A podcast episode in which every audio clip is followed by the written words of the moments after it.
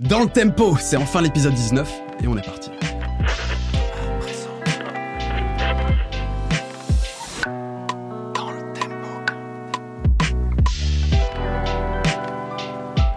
Bienvenue dans DLT, le podcast qui parle de la musique d'aujourd'hui sous tous ses aspects.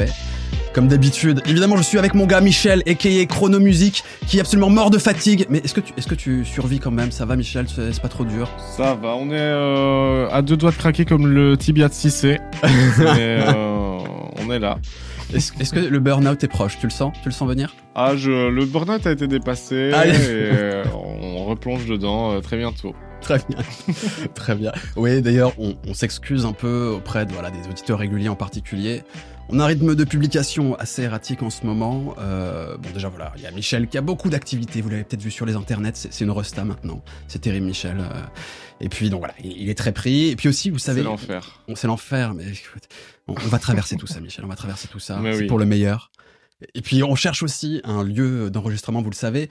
On a visité plein de trucs et tout. C'est en très bonne voie. Ça devrait bientôt se faire, peut-être même pour les prochains épisodes. En tout cas, voilà, ça va permettre à l'émission, à l'émission de s'améliorer. Euh, on va revenir vraiment sur le rythme tous les 15 jours normalement. Promis, ce sera pour très très vite. Très et en bientôt. attendant, très bientôt, Michel, très bientôt. Et en attendant, on va discuter aujourd'hui de la presse musicale. Alors, on a choisi ce thème parce que c'est jamais anodin, en fait, le traitement médiatique de, de phénomènes culturels. Ça révèle un peu comment on considère un, mouvement, un genre musical, quelle place il a dans notre société, qui en parle, comment, etc. Et puis, en plus, ça a connu de, grands bouleversements, la presse musicale, avec évidemment Internet, on, on en discutera. Euh, bref, c'est un sujet vraiment passionnant. Et pour en parler, on reçoit euh, le grand Samuel Degan. Il faut dire d'ailleurs Degan, Degan, comment comment Degan, il faut Degan, c'est bien. Bon, Mais bon, tout le monde m'appelle Sam. c'est vrai. Et bah Sam, Ouais, comment ça va Sam? Ça va. Merci de, de nous rejoindre. Michel, euh, pour ceux qui ne connaîtraient pas Sam, est-ce que tu peux nous résumer un peu ses activités? Qu'est-ce qu'il fait? Qui est, qui est Sam? Ah, bien sûr. Sam, qui es-tu? Point d'interrogation. Tu es journaliste musical euh, depuis une quinzaine d'années. Euh, T'as notamment travaillé pour Rue 89, M6, Le Move, Les Un Rock ou encore Gonzai. Mhm. Euh, Aujourd'hui, tu collabores avec le magazine Rolling Stone et la radio WeFM. Tu interviens notamment dans la matinale. En parallèle, tu t'occupes de conférences de presse d'artistes pour différents festivals et en particulier les Vieilles Charrues ou Rock en scène. Euh, T'as coécrit des livres, des biographies sur No One is Innocent, Aldebert, Les Ogres de Barbac. Et enfin, tu es l'homme derrière l'excellence chaîne YouTube Une chanson l'addition, où depuis 4 ans, tu décrypes sur cette chaîne les grands standards du rock et du métal. Bref, tu es un journaliste complet, un homme complet et plutôt beau gosse, On avec de l'expérience. On peut le dire, et une grande euh, connaissance, euh, notamment euh, du rock. Euh, c'est ça ton background principal, tu dirais, le rock? Oui, alors après, je suis, je suis journaliste musical, mais, mais effectivement, si on doit, si on doit tracer une majorité, oui, je, je viens du rock en tout cas. Mais c'est, c'est pas que ma simple activité. Hein. La, Oui, non, non. la musique, c'est surtout un prétexte pour élaborer généralement les, les thématiques de, de société ou les, ou les choses comme ça. Oh, tu vas bien t'entendre avec Salman. C'est ça. Est-ce est-ce que tu valides le- l'adjectif BG Euh, Ça te ça te convient? Ça te- Non, il faut, il faut oh, savoir la que c'est petite un barbe critère de, taillée. de quoi, Michel?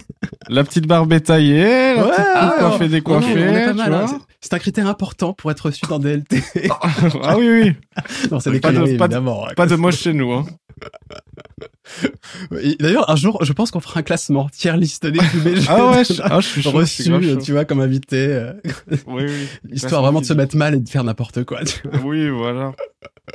Bref, Ah, c'est marrant parce que c'est ouais. cette, cette barbe que j'ai depuis, depuis mes cinq ans, euh, non, m'a posé parfois souci justement à mon travail. C'est vrai, que C'était négligé il y a quelques années avant que ça n'en devienne la mode. Quel revirement de Ah oui. situation. Oh. Est-ce que c'était un, un précurseur finalement?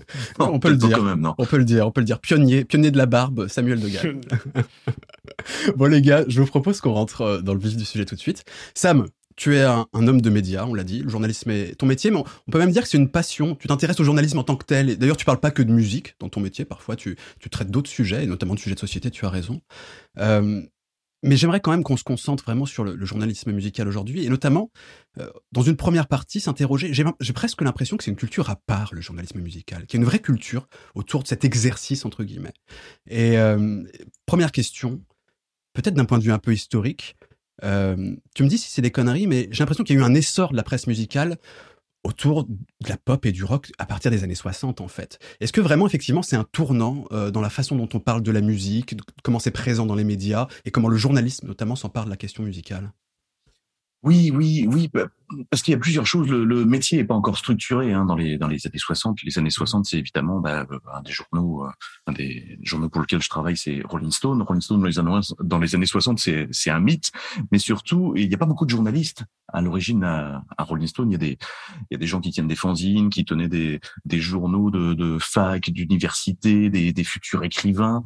C'est euh, le pays des nerds avant que l'informatique n'existe. C'est le pays des geeks et cette presse va se structurer euh, rapidement parce que on trouve assez difficilement des informations sur les groupes finalement. Hein. On a on a les vinyles, on essaie de deviner ce qu'il y a des vinyles, mais il n'existe pas encore la, la toute puissance d'Internet ou, ou, de nombreux livres sur le sujet. Donc il va y avoir eh bien un, un appétit ou un besoin en tout cas de, de, savoir ce qui se cache derrière euh, derrière ces, ces pochettes là.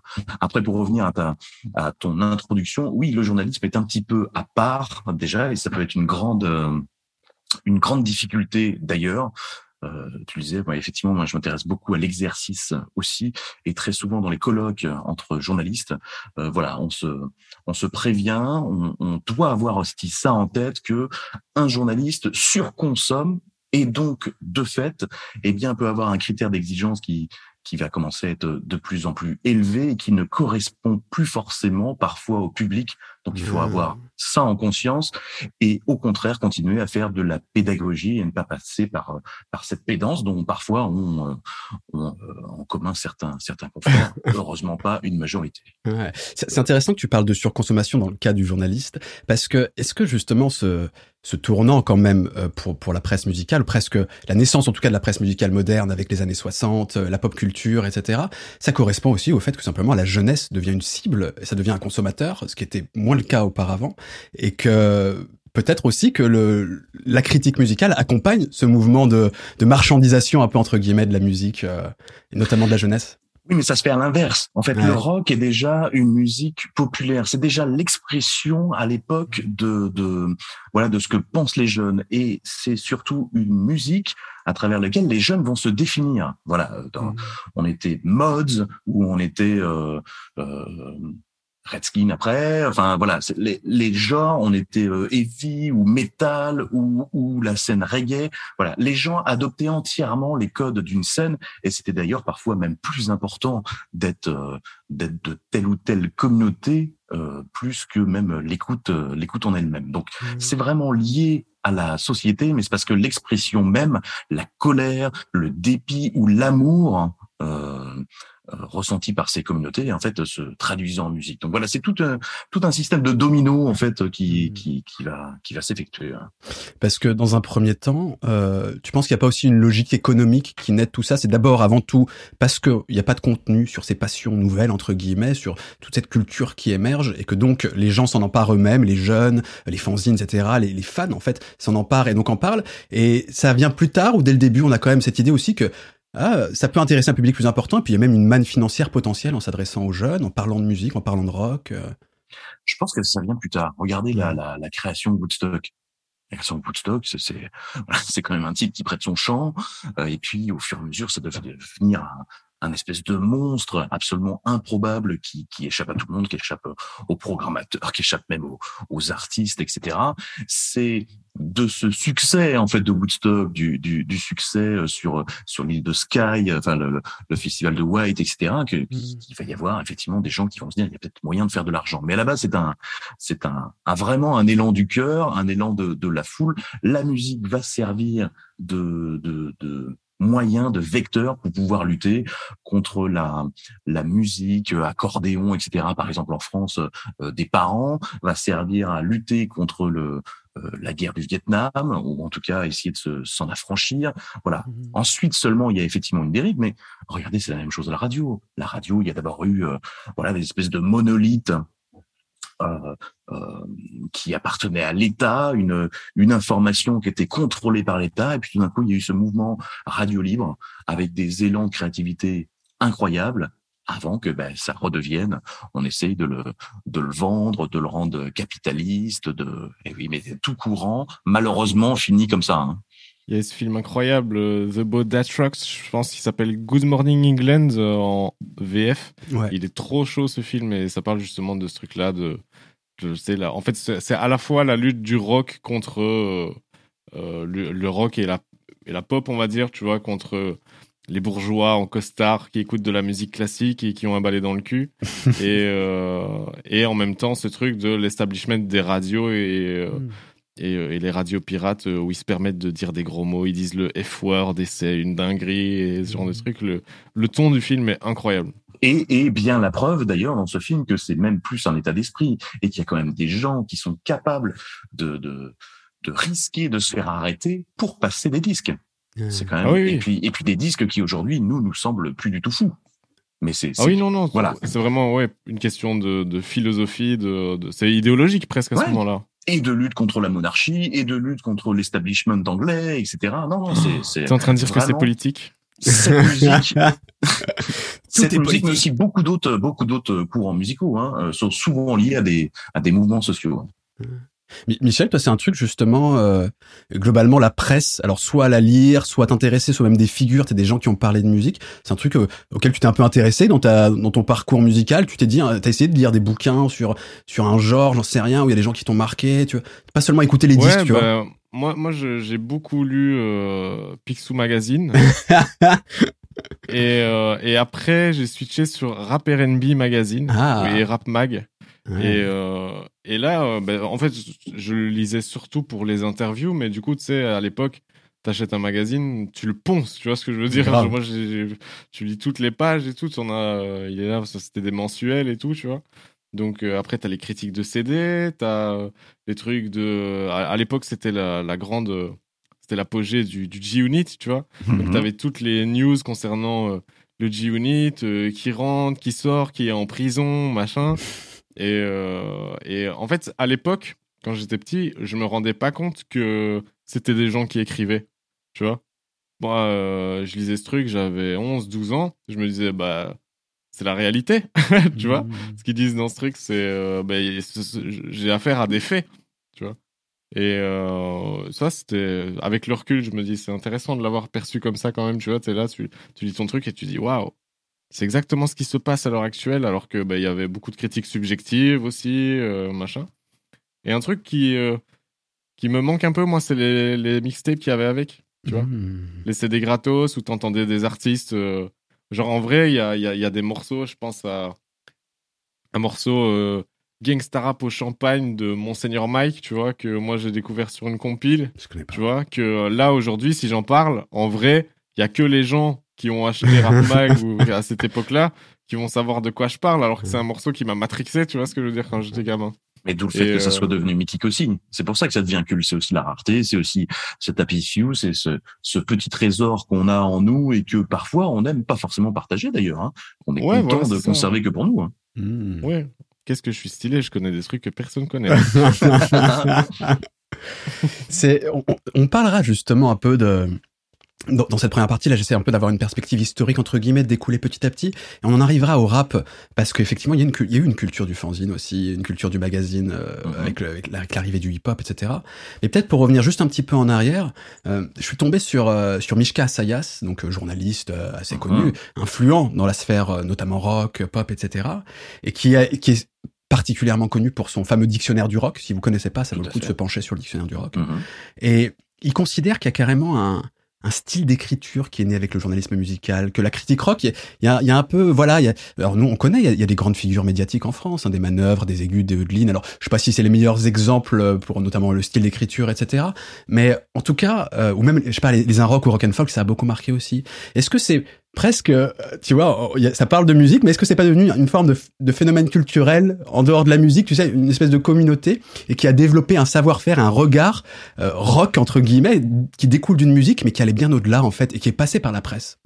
Bien sûr, mais c'est comme euh, comme le cinéma. En fait, la musique est pas plus pas plus différente. Mmh. Vous allez avoir le même thème, qu'il soit traité par Ridley Scott ou Paul Verhoeven ou David Lynch, il va être d'une façon différente.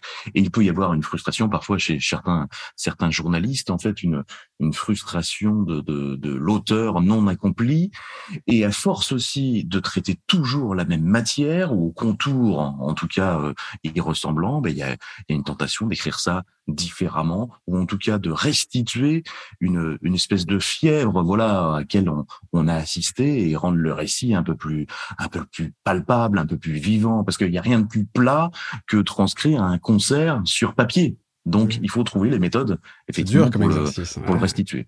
Encore que euh, ce que j'adore chez chez chez Mishka, moi j'adore euh, j'adore ce type, mm. c'est sa profonde honnêteté.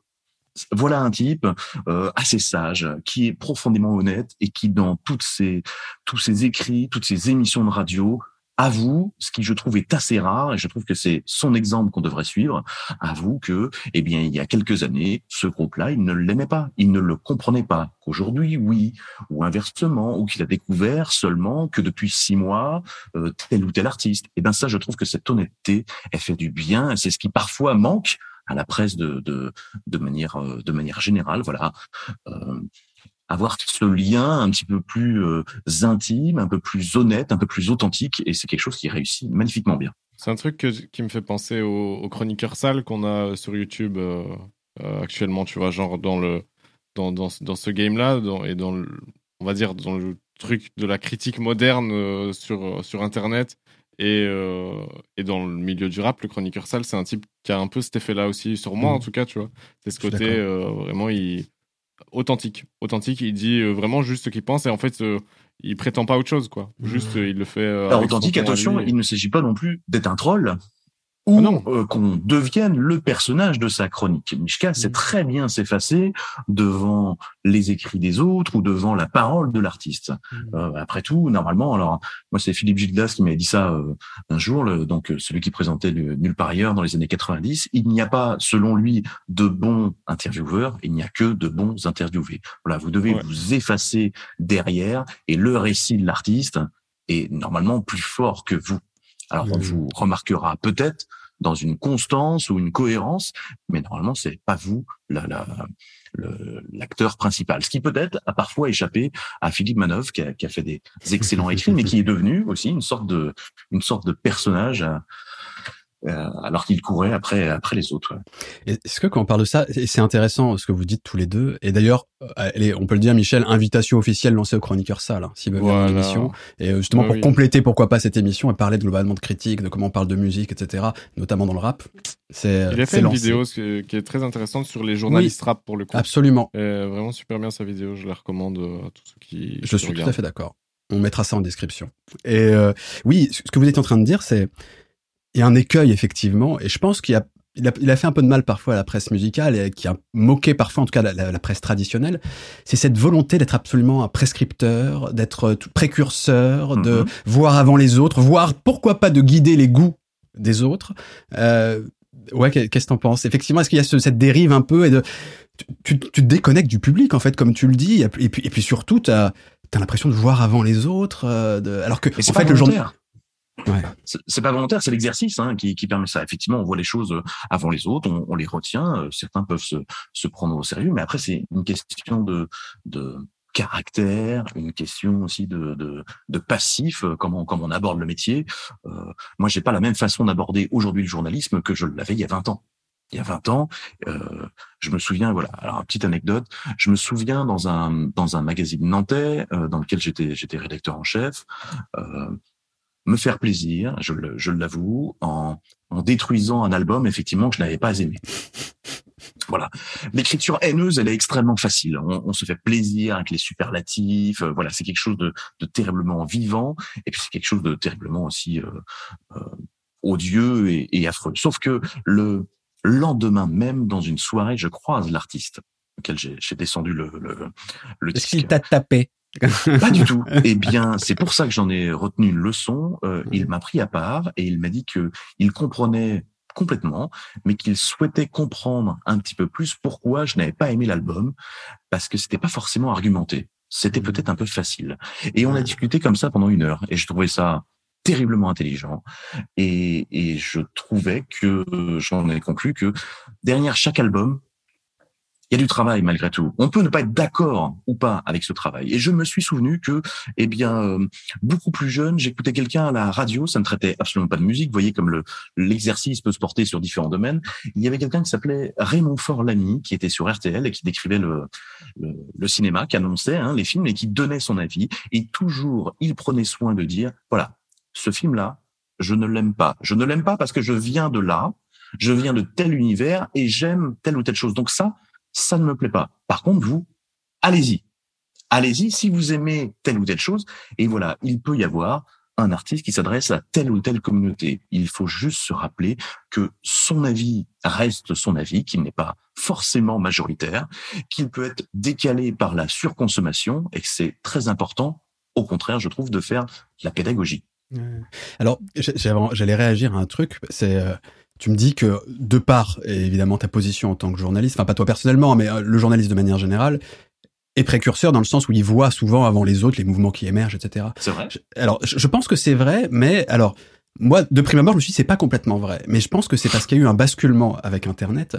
C'est que j'ai l'impression qu'aujourd'hui, euh, des communautés sont capables d'émerger et de parler d'elles-mêmes et de communiquer d'elles-mêmes sans passer euh, par le journaliste pour euh, en, faire, en, faire part aux autres. Et que donc, parfois, le journaliste arrive après, parce qu'en fait, c'est une niche, une communauté qui a émergé, qui a déjà grossi d'elle-même, mm-hmm. qui a déjà fait parler d'elle-même, qui a déjà rassemblé des gens, et le journaliste arrive seulement derrière. Mais je pense que c'est très propre à Internet, en fait, ça. Oui et non. En fait, il y a, c'est, c'est vrai, et puis je pourrais y apporter des, des, des contre-exemples. Euh, euh, parfois, être dans un mouvement, on n'est pas forcément la personne la mieux placée pour en parler. Bien sûr. Donc, ça peut être bien aussi un regard extérieur. Euh, un journaliste, c'est pas forcément quelqu'un d'érudit. Souvent, ça peut être le cas. C'est surtout quelqu'un qui a une méthode, qui a une méthode de travail, une façon de penser différente, qui essaye de remettre en perspective. Après tout, toutes les données brutes sont accessibles à tout le monde. Vraiment le journaliste va seulement les lier entre elles. Mmh. Voilà, et, c'est cette habitude de les lier entre elles, de prendre du recul, de voilà. Alors effectivement, il y a, il y a plein de, de, communautés, de genres, de, voilà, qui, qui émergent sur Internet, et parfois certains internautes peuvent, peuvent en trouver avant les journalistes. Attention, il y a des gens qui ne sont pas journalistes qui peuvent être meilleurs que, que certains journalistes, et inversement. Voilà, ça, il n'y a pas de, il y a pas de choses comme ça. C'est juste, c'est juste une méthode de travail ou, ou une, ou une façon de penser pour continuer un peu cette, euh, cette petite chronologie entre guillemets, euh, et avant de parler du bouleversement Internet, euh, plus années 90, justement, est-ce que les, on a beaucoup parlé de rock et de pop. Est-ce que les grands mouvements qui ont suivi, grands mouvements culturels, musicaux, comme la musique électronique évidemment, comme le hip-hop, puis rap, euh, ils ont connu un peu le, cette même euh, époque un peu glorieuse de la presse musicale? Est-ce que ça a autant marqué aussi pour ces courants musicaux? Est-ce que, est-ce que tu connais un peu cette presse d'ailleurs? Est-ce que c'était des univers très très différents? Est-ce que ça se mélangeait? Est-ce qu'il y avait une forme de filiation? Pas du tout de filiation entre quoi? Entre entre... la critique rock entre guillemets, entre la mhm. presse musicale comme elle était organisée auparavant, et puis ensuite ces nouveaux mouvements qui s'adressent pas forcément aux mêmes gens, qui ne sont pas tenus par les mêmes gens, etc. Est-ce que est-ce qu'il y a eu quand même du lien? Est-ce qu'on s'est inspiré les uns des autres? Est-ce que alors d'abord les années 90 c'est la toute puissance de la presse musicale. Ça vend énormément. Mais là aussi, encore, je, je tiens à repréciser que c'est lié à la musique avant tout. C'est pas forcément lié à la presse, c'est lié à la musique. La musique est beaucoup plus connectée aux mouvements sociaux. Dans les années 90, on a, enfin, regardez par exemple le grunge est un ras-le-bol. Le grunge est un rejet complet des années 80, ces années fric, ces années euh, euh pimpants, claquants, euh, qui, euh, clinquants, pardon, euh, mhm. qui, qui, qui, sont très connectés au capitalisme, etc. Et donc, donc le grunge qui arrive quand même dans une ville avec un taux de chômage incroyable, une ville où il pleut très régulièrement, est un ras-le-bol, une espèce de, nihilisme. Il vaut mieux en fait faire du, rock, du grunge que se suicider. Voilà, on va mettre toute l'énergie en fait dedans. Et d'ailleurs, on s'en moque de la façon dont on est habillé. On peut être habillé avec un jean avec des trous, etc. Qu'est-ce qu'il me reste à faire si je n'ai pas d'avenir? C'est aussi le, le proto-punk que va faire The Stooges euh, via Iggy Pop, qui est, euh, bah voilà, dans les usines de voitures à, à Detroit et, et qui n'a rien d'autre à faire que ça. En fait, ils savent même pas s'ils vont aller jusqu'à leurs 30 piges en fait, et ils vont seulement reproduire les sons des, des frappes hydrauliques qu'ils entendent à l'usine.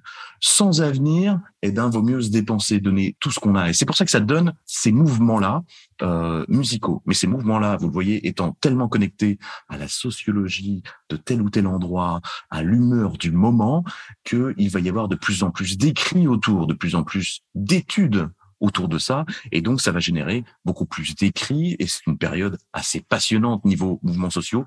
Et c'est pour ça qu'il y a eu autant aussi de, de, de, de magazines de, de presse spécialisés parce qu'il y avait la matière et aussi parce que beaucoup de, de fanzines, de, de magazines vraiment de, de, de, fans se sont mutés aussi professionnellement.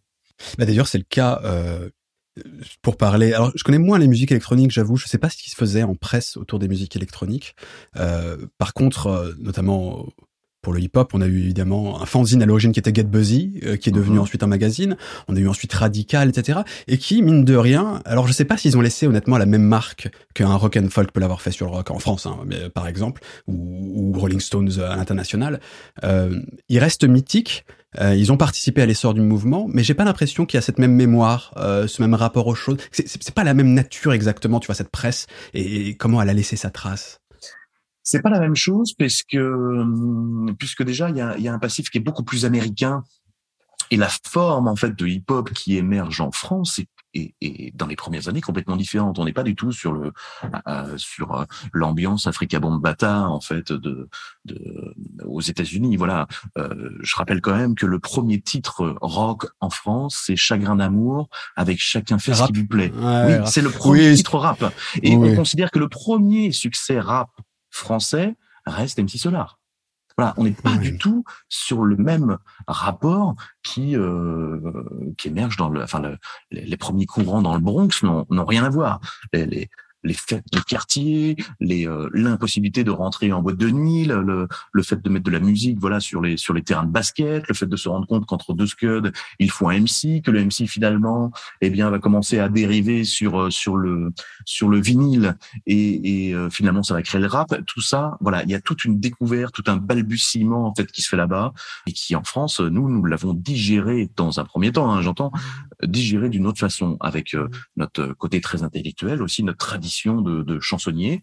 Ah, MC Solar, il est directement issu de cette de cette tradition très érudite et qui n'est pas du tout l'approche en fait américaine. Un Africa Bombata n'est pas érudit sur les textes, c'est une érudition sur la musique, sur la musicalité. C'est l'homme aux milliers et milliers de vinyles en fait. Mmh. Donc c'est une autre une autre quête et dans un premier temps, du coup, il y a moins à raconter sur le rap français ou qui va surtout parler du rock, du, du, du rap euh, américain. Donc, je, je pense que c'est pour ça que le fil a été un petit peu plus lent. Et puis aussi, le rap n'a pas été accepté tout de suite. Hein, D'ailleurs, j'invite nos auditeurs, si vous voulez. J'avais fait une vidéo qui est un peu ancienne maintenant. Alors, euh, bon, je, je, la, je, la, je la renie pas. Le contenu est bien, mais la forme est pas, est pas vraiment pas folle.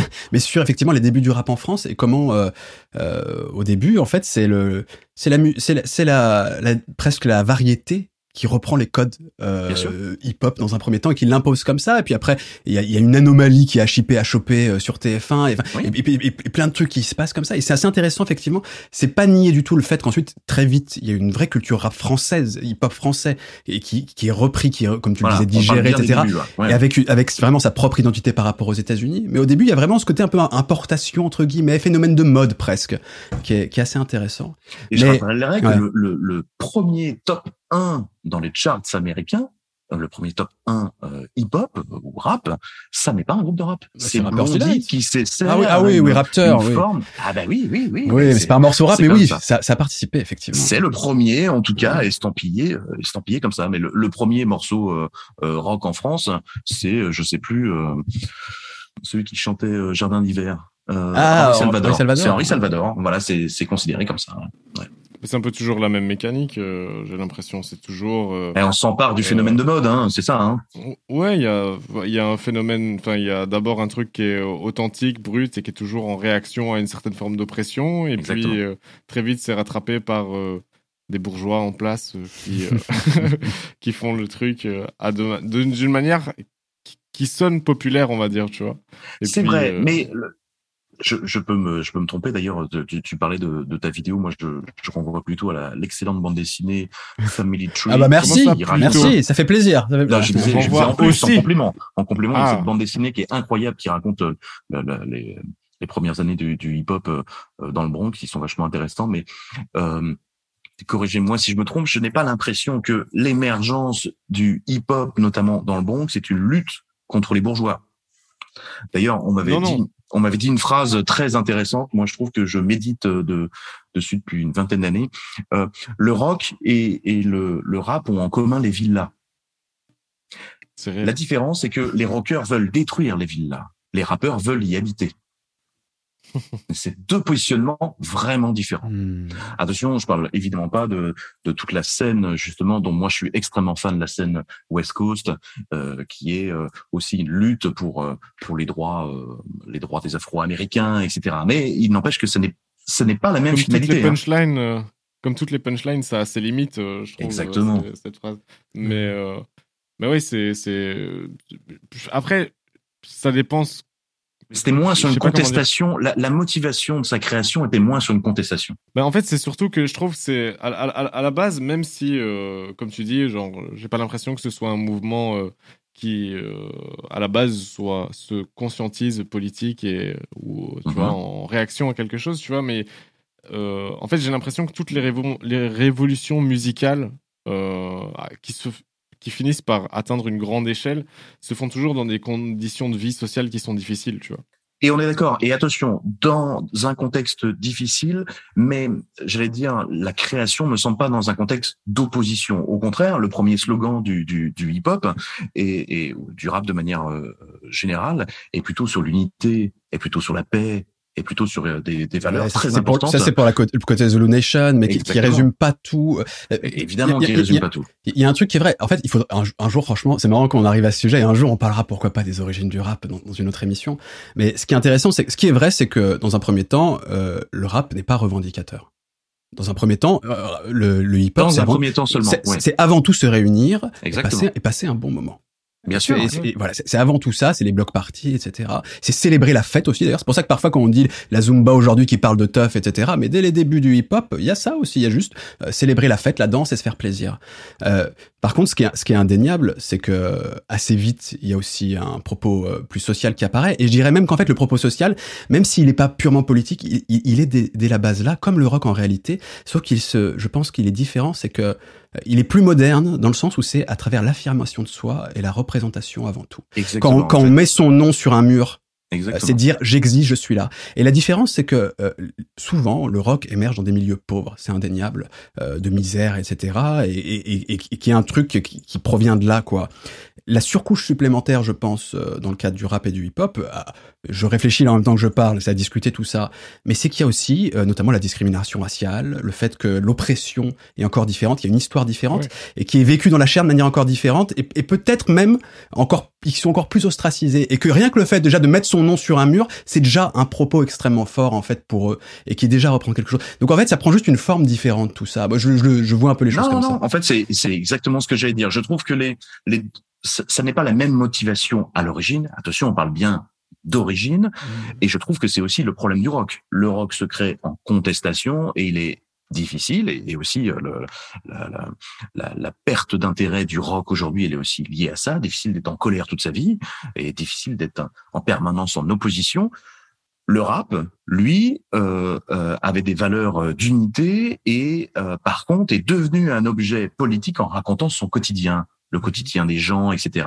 Et là, il y avait sans doute beaucoup plus de choses à raconter, beaucoup plus de choses intéressante, plus réelle, quand le rock justement a délaissé en fait ces, ces quartiers-là pour être seulement en opposition contre les grands dogmes. Et ça, c'est très important, notamment dans l'adolescence. Hein, ça permet d'affirmer des, des idéaux, mais euh, eh bien sur le sur le long terme, eh bien ça est difficile de renouveler un discours quand on ne parle plus totalement du quotidien. Mmh. Voilà, ce qui a réussi, moi je trouve le hip-hop. C'est intéressant ce que tu dis là. Moi, je pourrais être un petit peu taquin sur euh, sur la phrase que tu as dit tout à l'heure en disant que peut-être que le rock il voit quelqu'un qui a plus que lui et il dit c'est un fils de pute, il faut lui retirer et que le rap il voit quelqu'un qui a plus que lui, il dit ah je vais aller le chercher.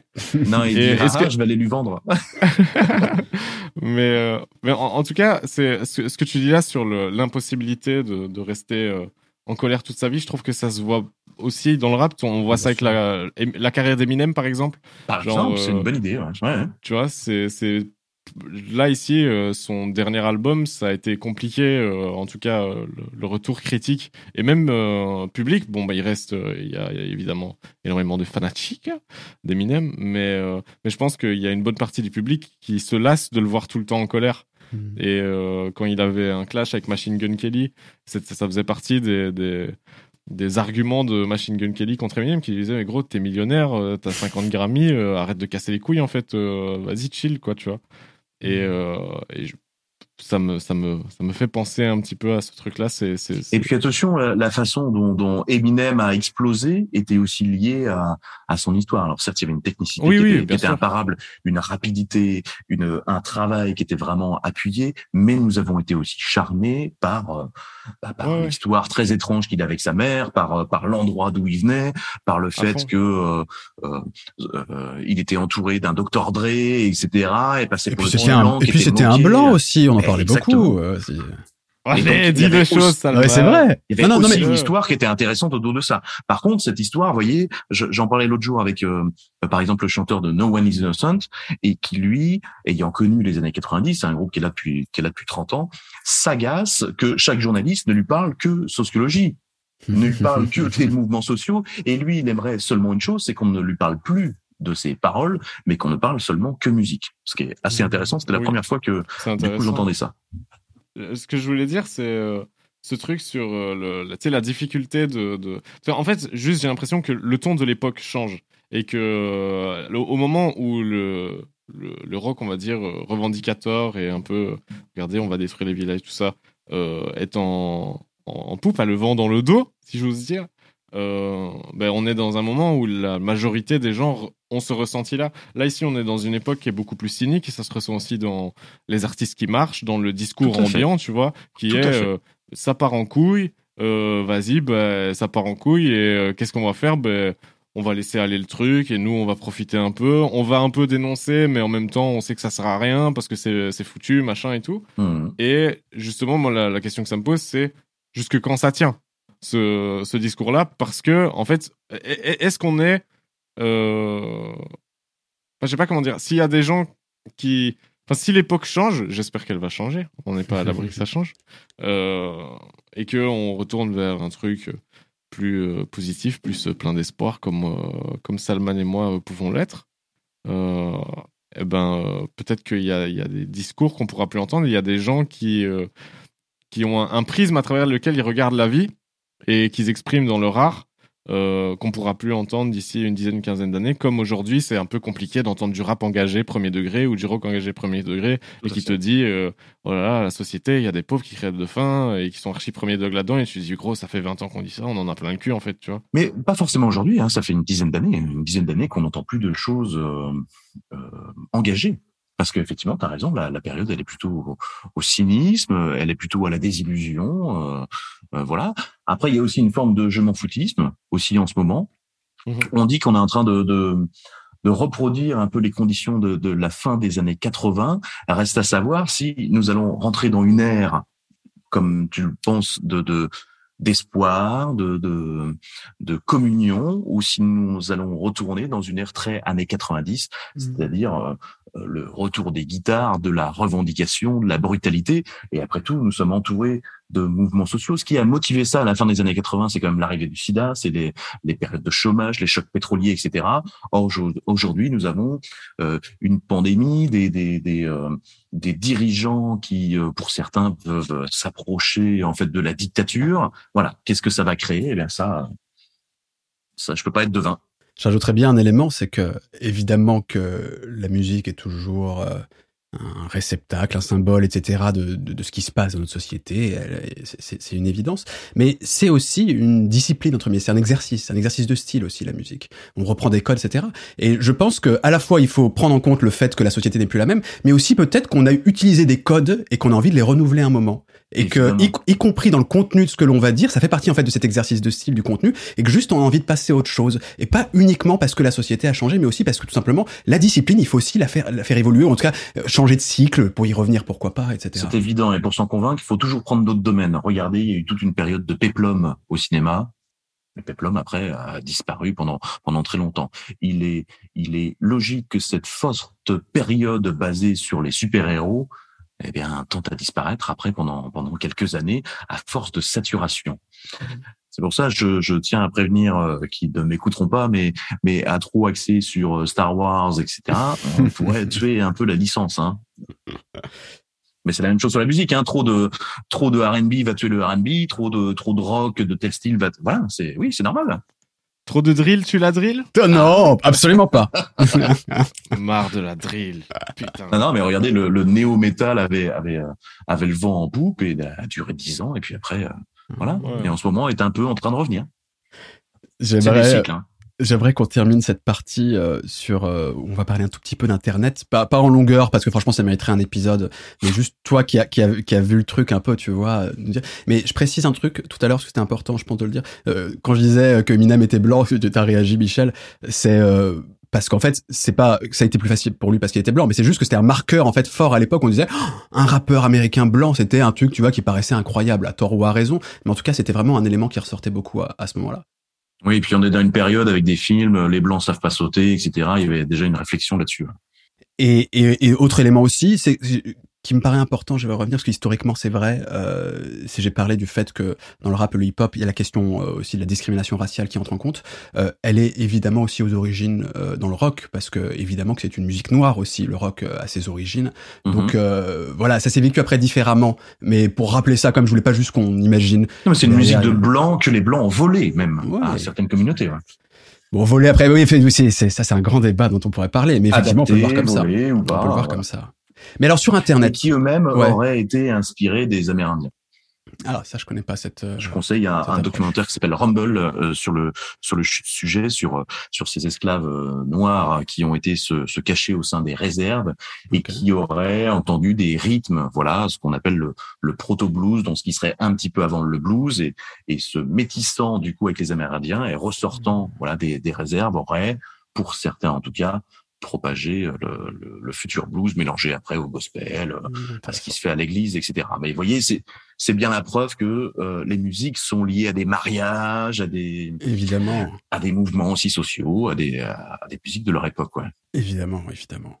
Et, et ouais, pour terminer sur, sur cette partie-là, sur Internet, alors on va peut-être pas parler, on, connaît un petit peu l'offre aujourd'hui et franchement on en parlera avec pourquoi pas le chroniqueur sale ou d'autres personnes encore. Mais juste, est-ce que ça, ça a quand même foutu un putain de, c'était un coup dur pour la presse traditionnelle, euh, qu'elle soit écrite, mais même euh, radio, télé, euh, qui avait déjà d'ailleurs abandonné un peu la, le fait de parler de musique. Mais ça a été, euh... ouais, c'est, est-ce qu'on est d'ailleurs revenu vraiment, est-ce que ça existe encore la presse musicale aujourd'hui? je parlerai à mes patrons, je te donnerai ton adresse. non, mais franchement, la, question, elle peut se poser, c'est un peu caricatural, mais tu vois, il y a un truc quand même, il y a eu un, ça s'est affaibli, honnêtement, non? Oui non, c'est un sujet, euh, c'est un sujet un peu complexe à aborder aussi rapidement. en tout cas, c'est fait par euh, d'autres personnes que les journalistes, peut-être. Euh, la question, est-ce qu'elle a disparu? Non, pour moi, elle a, elle a, elle a pas disparu. En fait, il y a, il y a, selon moi, mais vous allez dire que je prêche pour ma, pour ma paroisse, mais et il y a, pour moi, il y a une utilité. Aujourd'hui, il n'y a jamais eu autant de, de musique il n'y en a jamais eu autant. Il n'y a jamais eu autant de groupes. Mmh. D'ailleurs, euh, chaque année, on augmente même le temps d'écoute. Vous voyez, on est rendu, là, il y a eu une étude dans le, dans le monde par, euh, par l'IFPI.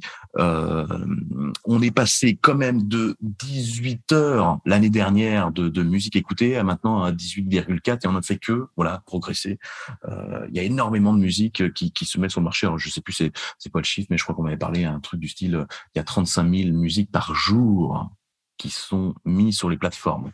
Donc, vous voyez, il y a énormément de choses. Dans cette profusion, je trouve qu'il y a parfois, on peut l'appeler prescripteur ou pas, euh, il y a parfois de, un peu besoin d'aide. Dans toute cette FNAC, eh bien, euh, pour prendre un, un exemple, mais qu'est-ce que j'écoute? Eh ben, De temps en temps, il y a besoin de, de tête de gondole. Attention, on peut ne pas être d'accord avec le prescripteur. Moi, je ne dis pas que le journaliste a toujours raison. Il peut être d'ailleurs journaliste, il peut être, il peut être internaute, il peut être, euh, peu importe en fait. Moi, je, ne fais pas de sanctuarisation en fait de ça. Je dis, le journaliste a une méthode de travail. Et vous pouvez l'aimer, euh, pas l'aimer. Surtout, ce que je conseille moi, c'est euh, choisissez un, un guide, un ami, je sais pas comment on peut l'appeler, un prescripteur qui vous corresponde. Voilà, c'est juste ça. Peu importe d'où il vient, comment il est, quel est son passif, écoutez seulement ses conseils. Voilà, ça, fait du bien. Si vous sentez qu'il est du même univers musical, culturel, suivez ses conseils et vous allez faire d'excellentes découvertes. Mais euh, ouais, ne, vous attachez pas à, un média. Voilà, moi, je aujourd'hui, évidemment, en vieillissant, moi, je fais beaucoup plus attention aux signatures. Je, sais que tel ou tel journaliste, euh, je ne vais plus lire l'article par son titre, mais je vais le lire parce que parce que tout ce qu'il dit en fait euh, m'intéresse.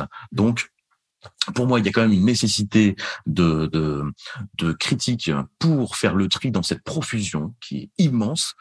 Euh, après, tous les journalistes n'ont pas raison, tous les internautes n'ont pas raison. À vous de, de trouver le, le vecteur qui vous correspond le plus.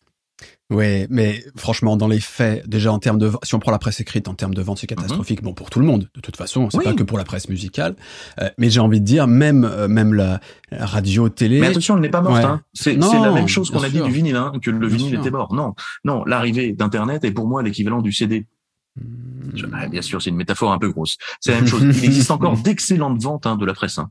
d'excellentes ventes pas forcément la presse musicale, mais mais euh, si on prend le succès, par exemple, de de ce type qui a lancé 24, euh, euh, le, le, le 1 hebdo et et, et America, America, c'est d'une les textes sont incroyables, c'est du dos collé, c'est tous les reportages sont fous, moi ça me rend ivre, ça me fait pleurer, ça me met en joie, c'est excellent et, et ça a des ventes assez assez incroyables. Voilà, mais on est sur un autre mode de consommation. Attention, il faut, il faut vraiment distinguer la majorité de voilà. Les vinyles, ils ont toujours continué à se vendre. Après, les vinyles, ils reviennent. Mais moi, j'écoute à la fois des MP3 et j'écoute des vinyles. C'est pas du tout le même mode de consommation. J'écoute des MP3 quand je travaille sur l'ordinateur, quand je suis, par exemple, sur un trajet. Mais chez moi, à l'heure de l'apéro, je mets un vinyle parce que le geste est différent, parce que je vais adapter, parce que je trouve que c'est quelque chose qui est, qui est souple. La presse papier, c'est la même chose. La presse papier, c'est le temps de lire, de se poser dans un canapé, d'être dans les transports complètement différents de quand je suis dans un ascenseur et j'ai envie d'une news très rapide. Ce sont deux consommations, deux offres différentes pour deux sortes de clients différents, même si certains peuvent être hybrides. Je suis complètement d'accord. Après, ce qui Donc pour moi, elle ne disparaîtra pas. Non, mais mais, elle a, elle a, voilà, elle s'adresse à un autre public aujourd'hui. Mais ce qui me paraît indéniable, c'est qu'aujourd'hui, tu veux monter un magazine papier, c'est une galère absolue. C'est une galère absolue. Alors notamment, et ça on en parle très peu par rapport au prix du papier, justement. Bien sûr en ce moment, le prix du papier a explosé. Euh, voilà, les, les même, même imprimé, etc. Enfin, ça demande une, c'est une complexité absolue. Et pour mmh. se retrouver dans ces frais, putain, c'est, c'est une galère. Donc c'est pour ça que tu vois, je je ferai ah, pas le parallèle avec les, les, retours, les machins, etc. Je crois que il restera une niche pour des gens amateurs, mais je, je, crois pas à un retour par contre. Il restera une niche. Ça c'est vrai, ça c'est vrai. Et euh, je sais même plus comment on était arrivé. Oui, par rapport au, au bouleversement Internet. Est-ce que euh, tu regrettes que justement peut-être que les gens qui parlent le plus de musique aujourd'hui euh, dans des médias ne soient pas des journalistes? Est-ce que pour toi c'est une perte? Est-ce que c'est juste une autre façon de parler? Est-ce que fondamentalement c'est juste une étiquette et on s'en fout journaliste ou pas? L'approche peut être la même, la, la qualité, le, le propos euh? Non, mais je n'ai pas de leçon à faire. Hein. Enfin, les, les, gens, je trouve qu'ils, voilà, il faut, c'est à eux d'interroger leur propre pratique. Hein. Je, mmh. euh, voilà, moi, je considère que je considère que sur tous les lecteurs de 20 minutes, moi ça me dérange absolument pas que les gens lisent 20 minutes. Euh, très bien, c'est déjà de la lecture. Et si parmi eux, euh, statistiquement, 10% passeront à la presse traditionnelle comme Libé, comme euh, comme le Figaro, comme etc. Mais c'est tant mieux, c'est 10% déjà incroyable.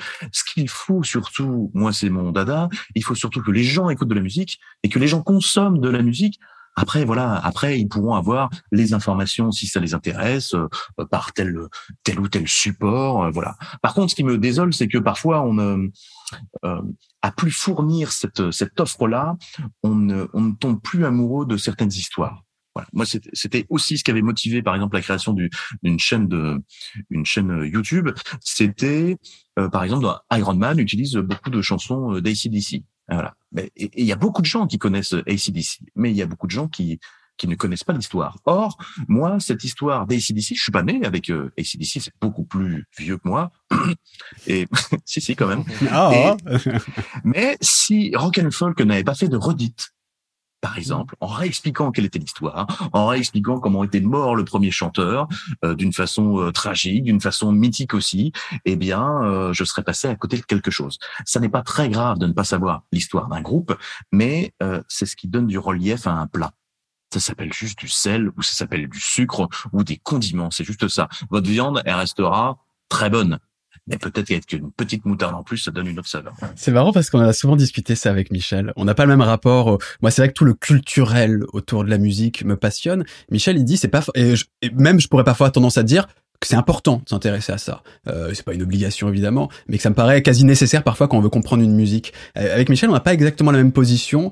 Euh, que, Qu'est-ce que tu penses de ce que dit Sam, tu vois euh, Est-ce qu'effectivement c'est le sel, c'est le condiment Est-ce que en fait c'est deux trucs complètement qu'il faudrait limite séparer parce que tu peux t'intéresser qu'à la musique en Je pense que ça, ça participe de ouf à ce qu'un truc marche. Tu vois Genre euh, je m'exprime vraiment très bien aujourd'hui. Je dors beaucoup euh, de temps Euh, je trouve que enfin moi le la première fois que j'entends parler de 50 Cent, c'est les 9 balles. C'est pas sa musique. Tu vois, euh, il y a énormément d'artistes comme ça. En fait, un artiste qui perd sa grande échelle, c'est un générateur d'anecdotes, euh, limite euh, avant toute chose, tu vois. Mmh. Et, et, ça, c'est un truc que je conçois très bien. Mais à l'inverse, il y a des artistes, je préfère rien savoir. Et même leur gueule et tout, il y a des artistes, je kiffe, puis je vois leur gueule et je dis, oh putain, tu vois? Genre, euh, je sais pas, j'aime bien avoir euh, de la place aussi juste pour kiffer un, un sentiment, un son, etc. Tu vois, et pas lier ça à, à quelque chose de, de, réel. Tu vois, j'aime bien mmh aussi le côté euh, un peu magique, un peu abstrait. Après, je, voilà, j'ai le parcours que j'ai, je fais de la musique pour manger. Tu vois ce que je veux dire, genre et, et pas en tant qu'artiste, plutôt en tant qu'artisan. Donc j'ai un rapport à la, à la musique qui est assez je le vois je le vois comme plein de choses, mais je le vis essentiellement comme une discipline. Et, euh, et donc, euh, ce qui m'intéresse, moi, c'est quand j'écoute un morceau, c'est comment il est fait, tu vois, mmh. comment il est fait, euh, je veux dire, l'architecture du morceau, on va dire avant. Euh, Mais justement, en fait, l'environnement va pouvoir parfois influencer cette structure. C'est pour ça que. Mais bien sûr, mais je, suis comme tout le monde. Tu vois, je regarde des docus euh, et je suis très content de savoir qu'un Lil Wayne, quand il va poser son couplet, il l'a pas écrit et qu'il refait euh, deux phrases et puis machin. Et c'est c'est des trucs que je trouve intéressants, tu vois. Mais Attention, je, je parle même d'environnement. La façon dont rappe Snoop Doggy Dogg et dont va rapper le Wu-Tang est complètement différente. Elle s'explique de mm. l'endroit d'où ils viennent. Ouais. Je veux dire, Snoop, il est en Californie, il fait chaud, il va pas rapper extrêmement rapidement. Il est dans un état, euh, euh, voilà, qui est un peu plus entertainment, euh, avec de la weed, etc. On n'est pas du tout dans les bas-fonds de New York, avec un truc un peu plus tendu, qui est un peu plus proche du jazz, etc. Ils vont forcément produire une musique différente. Alors, je ne dis pas qu'il faille absolument apprendre ces histoires-là, mais ça n'est pas non plus qu'un qu'un papier cadeau autour d'un artiste. Il y a des vraies explications. C'est quand même étrange que dans la ville de, de, de Bristol, euh, une ville où il pleut beaucoup, où il y avait un taux de suicide assez incroyable, produisent des groupes comme Massive Attack, comme Portiched, euh, comme tiens, c'est un peu étrange, avec des, des passages euh, euh d'esclaves jamaïcains, ah bah, tiens, c'est c'est étrange et, et une, une une ville très industrielle. Eh bien, c'est, parfois c'est aussi le, le on a aussi le produit de notre environnement ou d'une scène ou d'un voilà. Après c'est après c'est à mon rôle de, de, de les étudier c'est c'est vrai mais hein. je trouve ça je trouve ça vraiment intéressant moi ça me fait un peu penser à j'ai été pour la première fois dans un resto très cher récemment, parce que maintenant je suis riche. et, euh, et du coup, et là, ils te font rencontrer le chef, et le chef, il t'explique ce qu'il a fait, et machin, etc. Tu vois. Et ça me fait penser à ce truc-là, de se dire, euh, en fait, euh, c'est on t'amène l'histoire derrière la chose, comment elle a été fabriquée, etc. pour pour lui donner plus d'épaisseur, plus de valeur en fait, tu vois.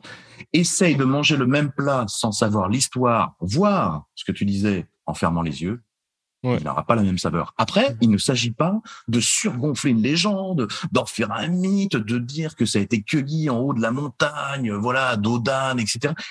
il faut sentir quand même un peu de, un peu d'authenticité. Mais c'est vrai que ça donne, voilà, la profondeur, du, du relief à certaines choses. Ouais, ouais. c'est c'est c'est intéressant, tu vois, mais euh, mais c'est oui, c'est pas le truc vers lequel je je plonge en particulier, tu vois. Genre, parce que parce que t'es un faiseur en fait aussi, Michel. C'est-à-dire que tu Moi, je me c'est sûr. mais déjà, je fais beaucoup plus de musique que j'en écoute, tu vois. C'est sûr. Ça, change aussi les choses, tout ça. Je fais de la musique 10 euh, heures par jour depuis 10 ans. Tu vois ce que je veux dire? Genre, euh, en vrai, la musique, j'en écoute.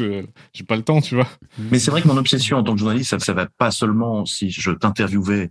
Euh, euh, faire la promotion de, de, de, ce que tu fais ou, ou, de la dernière production. Ce qui va moins m'intéresser à titre personnel, et ce qui j'essaye de retranscrire dans mon travail, c'est pourquoi pourquoi Tout n'est pas dû au hasard? Pourquoi tu as fait ça comme ça? Pourquoi tu l'as écrit comme ça? Pourquoi? Et la raison la plus banale, elle peut être la plus géniale aussi. Hein.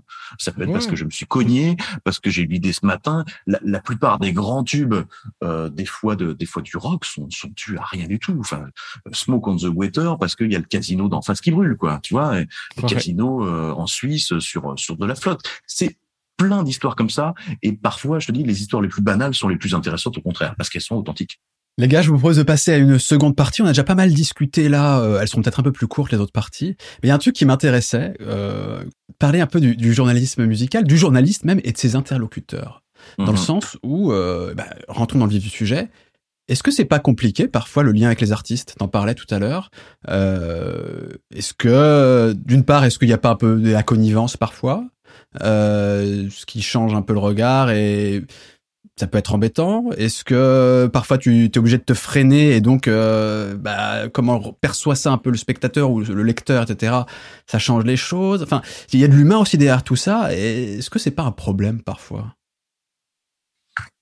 Je prends un grand temps de réponse parce qu'il me vient plein d'idées euh, comme ça et je, je, ne sais pas comment comment l'aborder. Euh, oui, ça peut être un souci. Oui, ça peut être un souci.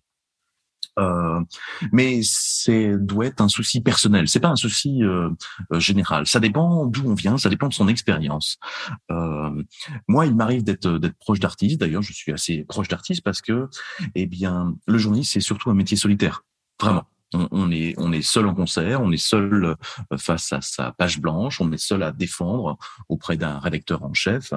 Euh, on est seul parfois aussi face à des face à des confrères comme si par exemple il fallait pas euh, euh, copier sur la copie d'à côté ou ce genre de choses là donc ça ça arrive.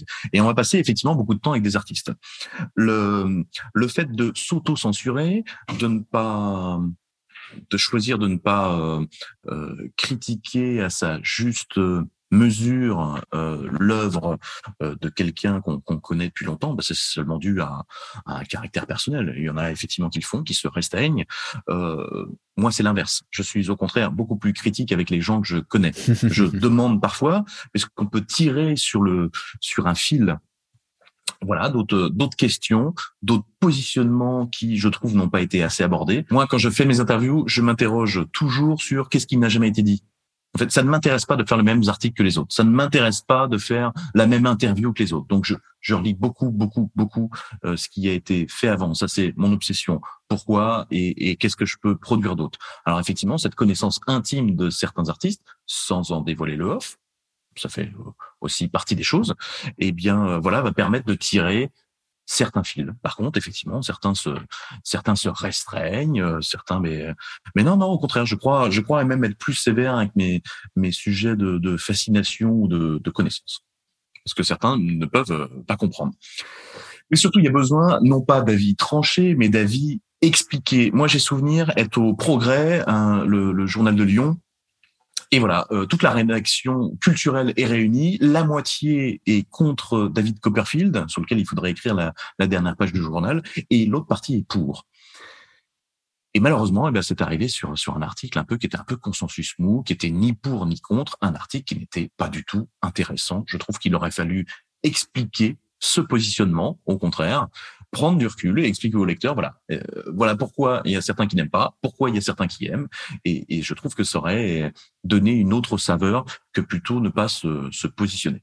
Voilà. Mmh. C'est dommage de ne pas expliquer la méta euh, derrière le, derrière le... De la même façon, quand je suis invité dans un dans un festival à, l'étranger, par exemple, je vais couvrir ou voilà, j'aime préciser à la fin de mon article que euh, que par exemple l'hébergement m'a été offert ou que voilà, je trouve ça assez honnête mais, mais on ne doit pas s'interdire effectivement de, de ne pas faire la, la critique, ouais. Est-ce que, comme, euh, comme parfois on le dit pour les politiques, le fait de parler de, la production culturelle, ça devrait pas être une profession et que forcément, euh, tu vois, comme comme pour un politique, on va se dire, bah le problème c'est que à la fois il y a une question économique qui rentre en compte, à la fois une question de réseau, de, de connivence, etc. Et qu'en fait, il faudrait peut-être être détaché de tout ça pour réellement euh, bien faire les choses. C'est vrai. Pourquoi pas Mais il est difficile aujourd'hui, c'est juste l'offre et la demande. Il est difficile en fait d'être terriblement déconnecté du, du, milieu. On peut choisir de ne pas ne pas en, en, jouer les règles. Hein. Ça, il y a, y a, pas de souci. Ce qui nous met d'ailleurs dans un autre un autre positionnement dans le milieu, mais mais à côté. Mais aujourd'hui, un journaliste, il y a de moins en moins de rédaction en pied, c'est-à-dire de, de rédaction physique, et on appelle aussi un journaliste pour ses connaissances, mais aussi pour son réseau pour sa capacité à être tenu au courant de telle ou telle euh, euh, information, de, de, pouvoir passer du temps en studio aussi avec tel ou tel artiste euh, pour raconter comment se fait comment se fait une œuvre. Donc donc c'est difficile d'être totalement déconnecté et c'est pour ça que c'est un métier qui est qui est très prenant et qui déborde bien au-delà des heures autorisées. Hein. Mmh. Évidemment. Oui. Et puis tu parles des du fait qu'on fait beaucoup appel à des gens extérieurs, etc., qui ont déjà un réseau, parce que c'est une précarisation terrible de ce métier, de ce milieu. Voilà. Hein. Chronophage, sous-payé, etc. Oui, c'est, c'est pas forcément d'ailleurs un métier que je que je conseille. Et souvent, quand je croise des étudiants, je leur conseille pas forcément ce ce métier-là, sauf à sauf à être au courant de, de tous les travers ou difficultés qu'il y a qu'il y a euh, liés à ça. ah bah vous savez que chaque année, je crois que c'est l'étudiant ou un truc comme ça, c'est le, le, magazine qui publie en fait euh, les métiers où il y a le plus de débouchés et ceux où il y en a le moins. Voilà pour et à chaque chaque année tout le temps, le journalisme est le dernier métier. Ah bah oui, on, dit ne faites surtout pas ce métier parce qu'il n'y a pas de boulot, c'est mal payé, etc. Vous y arriverez jamais. Exactement, exactement. Et là, on est bien sur euh, ce qu'on appelle un métier passion. Ah, c'est terrible. Non, non, mais oui, oui, c'est une vraie, euh, c'est une vraie difficulté. Mais en fait, c'est comme la vie, en fait. Est-ce que vous arrivez à dire à votre meilleur ami que euh, là, sur ce point-là, il déconne, que là, t'aimes pas ça de lui Si vous n'arrivez pas à le dire effectivement à votre meilleur ami, vous n'arriverez pas à le dire en journalisme. Or, il m'arrive de dire de temps en temps à mon meilleur pote, non, là, tu déconnes. Tu t'es jamais grillé?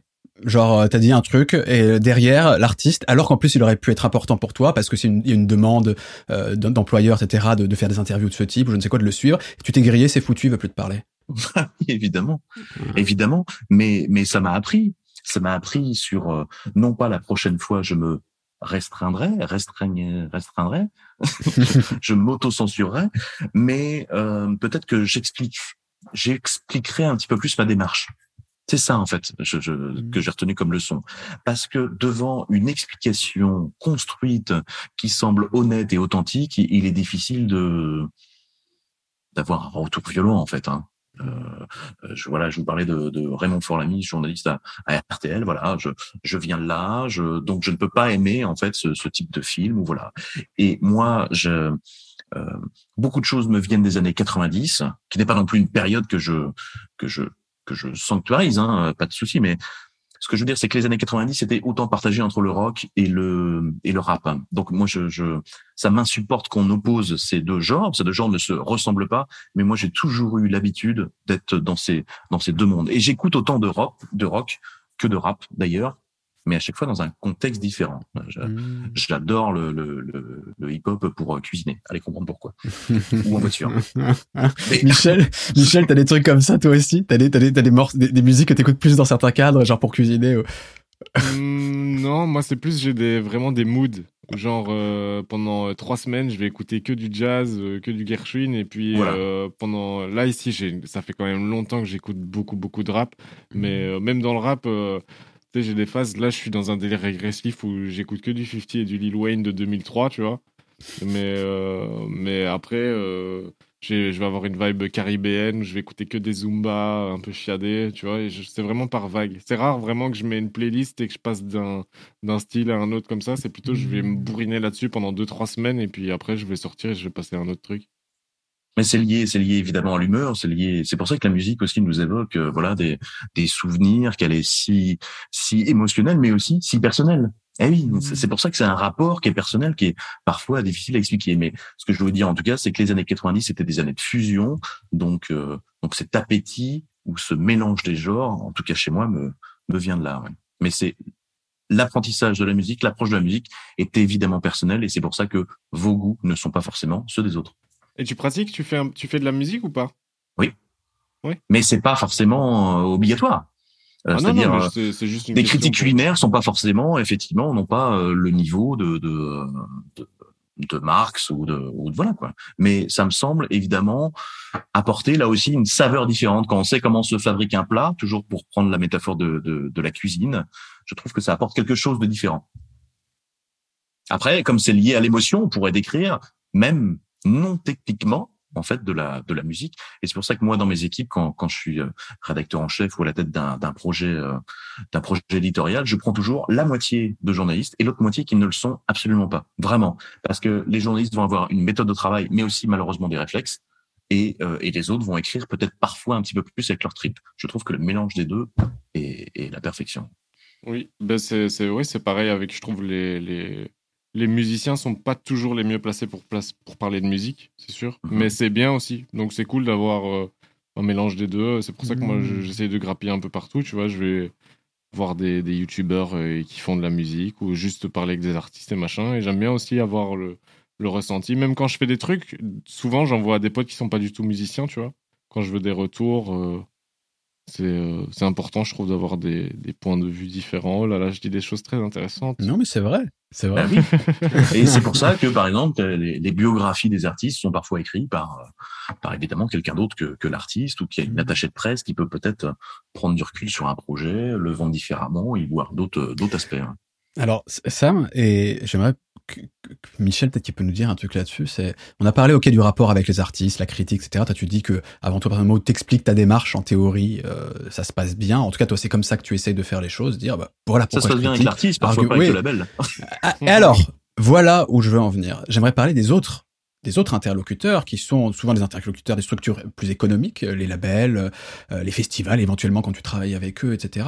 Et là, ça commence à complexifier encore un peu plus le truc parce que, euh, bah, par exemple, Michel, tu vois, de- quand tu mates euh, des, des youtubeurs, euh, des mecs qui font des articles, je sais pas, des podcasts, etc., qui parlent de rap, on sait que parfois il y a des émissions qui sont faites avec des labels, qui sont faites avec Universal, avec machin, etc., etc. Avec Est-ce que avec Thoman, ici effectivement, c'est un peu différent parce que Thoman ils emploient pas les artistes directement, ils cherchent pas à vendre des artistes, etc. Thoman il cherche à vendre du matériel et nous on parle pas de matériel. Alors tu vois, Ouais. on est quand même, on est pas trop dans la merde. On est, on est pas mal. Ah là là, Thomas, vous faites n'importe quoi. on continue à nous payer. Mais non, mais c'est- un vrai truc. Après, Sam, tu nous en parleras parce que je pense aussi que c'est c'est un truc important. Et puis, ne serait-ce même que quand tu bosses pour un organe de presse, euh, bah, il a aussi des, des gens qui les financent, etc. Parfois des gens qui produisent des disques aussi. Et donc ça, ça peut. Mais, mais Michel, toi déjà, est-ce que tu fais attention à ça quand tu juste tu consommes, c'est quand tu regardes du contenu, genre tu dis ah ouais, lui je sais qu'il est un peu maqué avec telle personne, ou là tu vois qu'ils essaient de me refiler un peu le truc, ou ça fait partie du jeu, c'est pas grave. Bah, je le prends comme toujours euh, avec euh, un grain de sel. hein. Tu vois, je regarde le truc, je me dis. En fait, euh, c'est rare vraiment que j'écoute quelqu'un qui me dit un truc et je me dis autre chose que euh, bah, c'est son avis. ouais. Tu vois, je, je regarde un truc, c'est son avis, il a le parcours qu'il a, etc. Tu vois, euh, et je connais pas forcément tout son parcours et tout, tu vois, en plus. Donc, euh, Et tu Oui, cherches pas euh, parfois à te renseigner là-dessus Moi, parfois, j'aime bien me dire, ok, ce type, alors peut-être pas en musique, mais tu sais, qui affirme tel truc, pourquoi, d'où il sort, euh, comment il est financé éventuellement, etc. Enfin, tu, et là, ça, à je peux. profite le crime? Non, mais il y a un peu de ça. Tu sais, sa parole, quelle valeur je lui donne dans le sens, enfin, pas la valeur, est-ce que c'est bien ou c'est pas bien, mais comprendre son positionnement en tout cas, tu vois. Ouais, ouais. Non, ouais, peu, c'est, non, moi, c'est pas vraiment un réflexe que j'ai. Je crois que je suis vraiment dans ce truc de euh, d'auditeur moyen où j'ai, j'ai, entre guillemets, j'ai pas le temps, tu vois.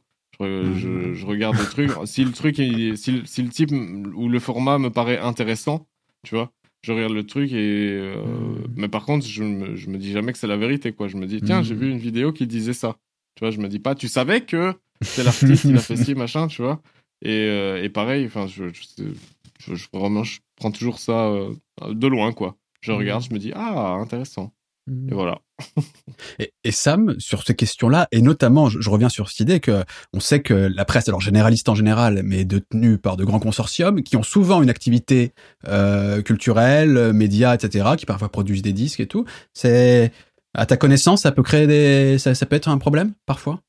Ouais, ça peut parfois. Alors, c'est, mais j'allais dire le, le, le- les problèmes le plus auxquels je, je me suis confronté, c'était finalement pas, pas forcément les actionnaires. C'est pas ça. C'est parfois les partenariats qui sont faits avec tel ou tel événement ou les ou les, les facilités qu'on peut avoir avec certains labels. Par exemple, euh, tel artiste va sortir un, un, un disque, oui, mais euh, le journal n'a pas suffisamment d'argent pour aller interroger l'artiste à Los Angeles. Bon, eh bien, le label propose de faciliter le trajet et pouvoir nous emmener euh, avec lui. Mais après, il faudra distinguer. Déjà, on peut pas se battre sur sur euh, tous les tous les sujets. Euh, c'est bien aussi de pouvoir profiter de ce type de ce type de transport. Mais après, voilà, quel est quel est le, le, Label va nous dire qu'il faut écrire du bien de cette de ce disque, par exemple.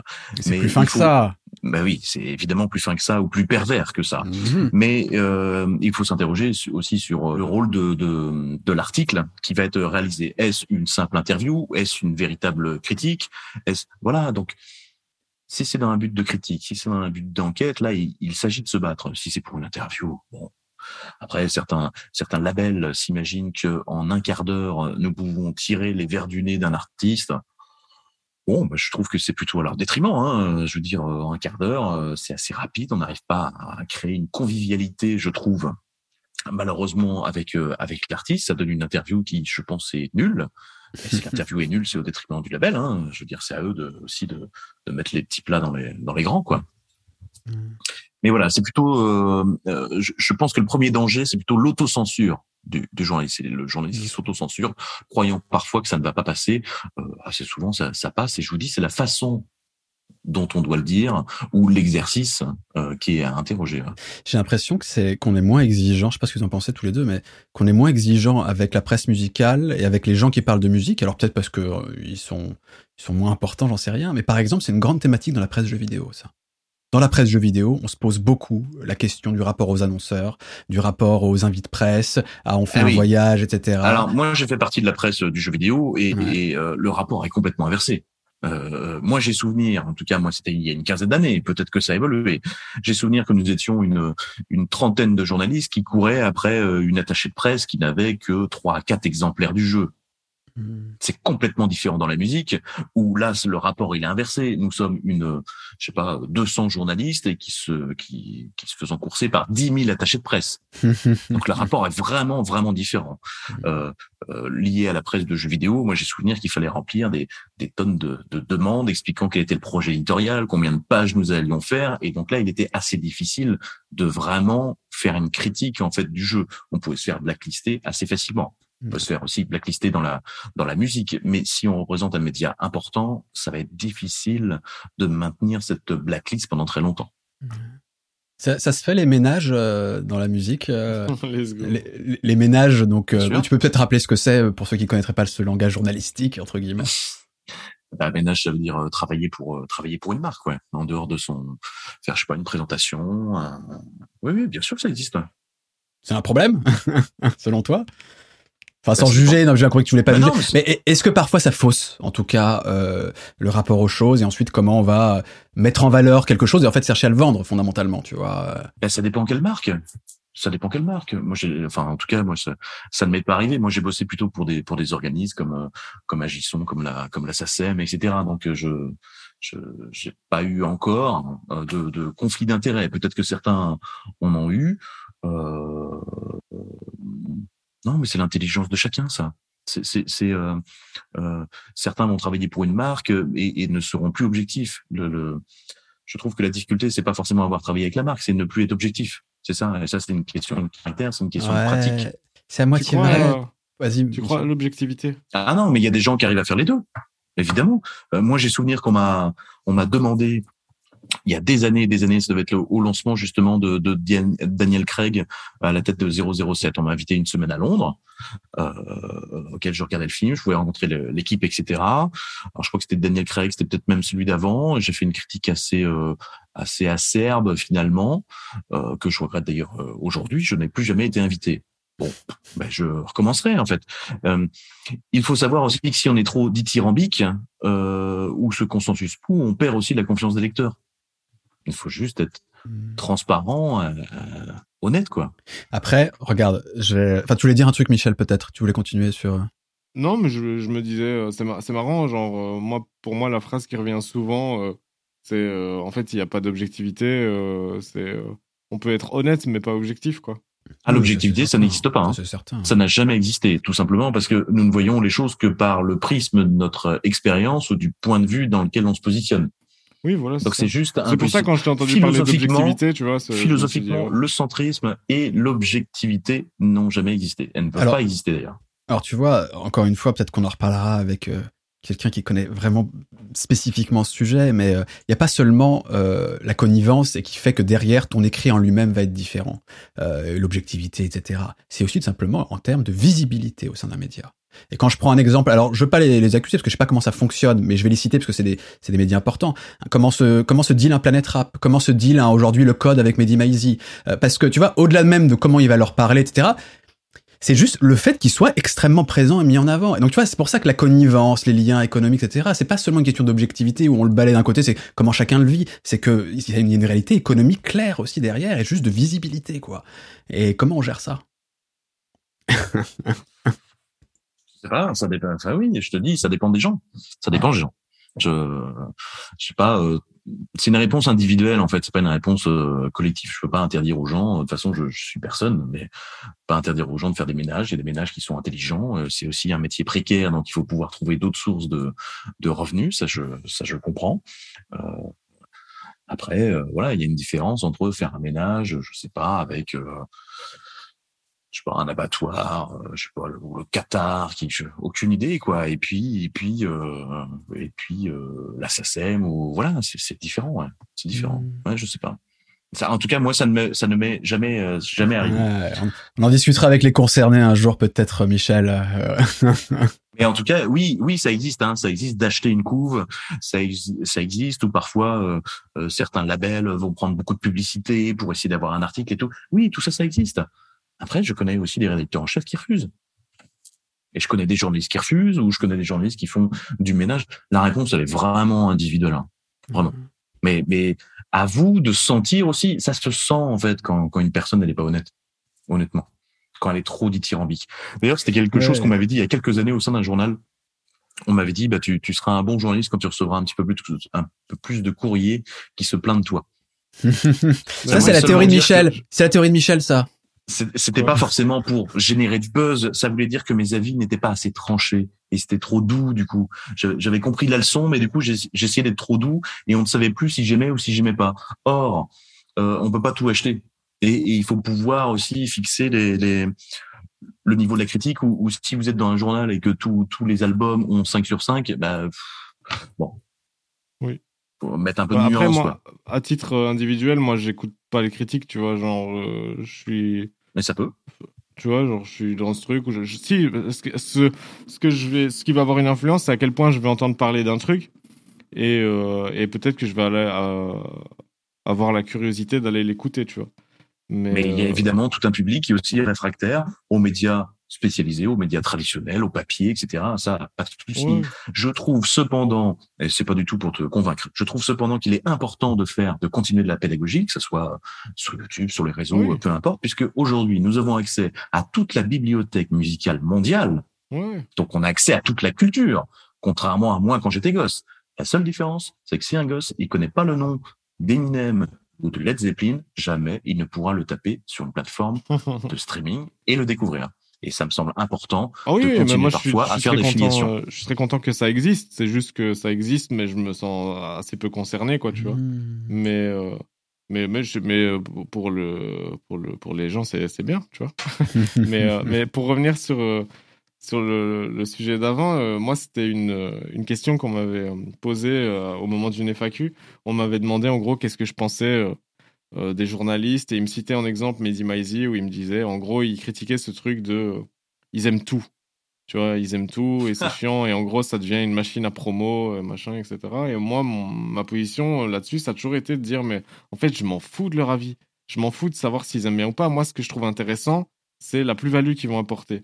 C'est quand il va quand il va faire l'interview avec avec le type, qui va lui dire ah oui, j'ai senti qu'il y avait cette influence-là. Et moi, du coup, ben, ça va m'amener un petit peu de culture. Je vais me dire, ah oui, tiens, il a parlé de ce truc-là. C'est de, le fait qu'il ait des affinités avec les artistes, ça va permettre potentiellement d'aller chercher des sujets un peu deep, des conversations un peu cool avec eux et tout, tu vois. Et au final, qu'il ait apprécié l'album ou pas et que euh, ils disent euh, c'est pas ce que j'écoute le plus pour le pour pas dire que c'est de la merde, je m'en fous, tu vois. Genre euh, pour moi ça ça n'a pas d'intérêt parce que de toute façon, je vais l'écouter, je vais avoir mon propre avis. Tu vois, donc mhm. ça ne je vois pas bien le Enfin, si, je comprends l'intérêt pour, le, pour la, collectivité, mais à, à, mon échelle à moi, euh, je vois pas bien l'intérêt d'avoir l'avis de quelqu'un sur un truc autre que juste, ben, c'est son avis. Donc, s'il aime bien, s'il aime pas, s'il n'a pas envie de le dire, machin, je m'en fous. C'est qu'est-ce que tu ramènes de plus, tu vois? Ce qui est le plus important, c'est pas forcément l'avis, c'est de, de, de faire du name dropping aussi. Sinon, tu, enfin, tu vois, il va y avoir aussi un travail de recherche, hein. pas seulement un travail euh, d'attente au bureau, d'avoir la pile euh, de CD qui, euh, est quand même, euh, moi, ma vie, elle est beaucoup plus en concert que, que sur mon bureau. tu vois, je dois avoir, euh, allez, deux concerts à minimum par semaine depuis 20 ans. C'est ah ça mon vrai métier, moi. Spectateur. c'est ça. non, mais parce qu'il y a des choses qui doivent pouvoir se ressentir en live. Il y a des choses dont, il faut parler aussi avec les gens. Il y a des sensations qu'on ressent pas forcément sur le CD, surtout si c'est la découverte. Euh, euh ces artistes n'ont peut-être pas assez d'argent pour investir dans un studio important. Oui. Je réagissais à ce que tu disais, euh, Michel, sur euh, Oh, tu, tu, prenais l'exemple de Mehdi, de Mehdi Maizi. Euh, bon, autre, autre invitation officiellement lancée, si tu veux venir nous voir Mehdi, c'est avec plaisir aussi. Coucou Mehdi. en plus, il est, un peu, il est un peu copain avec Michel, alors on sait jamais. Hein. C'est mon meilleur ami. c'est euh, la, différence, c'est on, peut considérer par exemple qu'un Mehdi est lisse, etc. Mais ce qu'on peut pas remettre en cause, c'est le fait qu'il y a une authenticité dans la passion et l'amour, y compris des gens qui reçoivent, etc. Tu vois. Et, moi, j'ai aucun problème avec ça. Après, je peux aimer regarder en parallèle un Yérim qui va défoncer quelqu'un parce que ça peut être pertinent aussi de défoncer quelqu'un parfois. Euh, et euh, divertissant. Et divertissant en plus, absolument. Mais sauf si ça devient un positionnement. Oui, oui, t'as raison. Après, c'est un peu le cas d'Yérim, mais, mais comme il est rigolo et ça reste Moi, j'ai connu en sortie de, de projection presse tel ou tel média qui disait d'accord, vous avez tous aimé, très bien, je vais donc dire que j'aime pas. Ouais, oui, oui c'est vrai que ça peut être problématique. Mais à la limite, tous ces trucs me vont là où j'ai plus de mal, parce qu'on l'a pas évoqué, c'est par exemple les grandes messes euh, télévisuelles, type euh, Grand Journal à l'époque, ou aujourd'hui ça peut être euh, euh celui où, il bouffe sur France 5, mince, je sais plus. c'est à vous. c'est à vous, absolument. Où là, en fait, ils reçoivent des gens qui sont issus des milieux extrêmement différents, variés, etc. Ils les reçoivent de la même manière en disant vous êtes incroyable, c'est extrêmement aseptisé, etc. Là, franchement, ça a que très très peu d'intérêt. Ça transpire ni le réel, ni la passion ni quoi que ce soit. Et là, ce dont on parlait, ça, ça, existe bien quand même aussi, tu vois, cette, cette connivence, ce truc de marketing, de. Mais c'est pas du journalisme, c'est de l'animation. Ah oui, animateur, journaliste, éditorialiste, c'est mm. trois choses différentes. Chroniqueur, c'est encore un autre métier. Mm. Ah oui, bah oui, c'est encore quelque chose. Mais mais là, on est sur une cible qui veut pas forcément être heurtée et, et, dont le name dropping seulement l'intéressera, dont, dont la façon dont le corps va se mouvoir en fait de, de l'invité est, est, intéressant. Mais finalement, effectivement, c'est des temps de parole assez courts, ça peut être plutôt fourre-tout. Parfois, il peut y avoir des moments justement non prévus, un peu de dérapage qui sont qui sont intéressants. Mais là, on n'est pas dans un exercice critique, on est dans un exercice de présentation, d'animation, voire de promotion. Exactement. Mais euh, euh, voire de promotion, oui, mmh. oui. Après, il peut y avoir un choix éditorial sur l'invité. Il peut, j'imagine, peut-être, j'espère, euh, euh n'invite-t-il que peut-être des gens qu'il qu'ils aiment. Ouais. bon, et je vous propose de, de, terminer ce podcast avec une dernière partie pour parler un peu de la diversité en fait dans les médias musique. Euh, est-ce qu'il y a de la place pour tous les genres? Est-ce que est-ce qu'il n'y a pas parfois presque une forme de rapport, ouais, de, de domination, de trucs qui écrasent un peu le reste euh, euh Par exemple, Sam, est-ce que tu as l'impression que dans les médias, on peut franchement parler d'à peu près toutes les musiques? Est-ce que c'est très spécialisé? ouais, ouais. Évidemment que non. Le, le, le, métal est assez interdit de, de beaucoup de médias traditionnalistes. Hein. Euh, regardez au Victor de la musique victoire de musique, le hip-hop, le rap, pardon, est, est aux victoires de la musique. Et euh, le rock et le métal n'y est pas. Hein.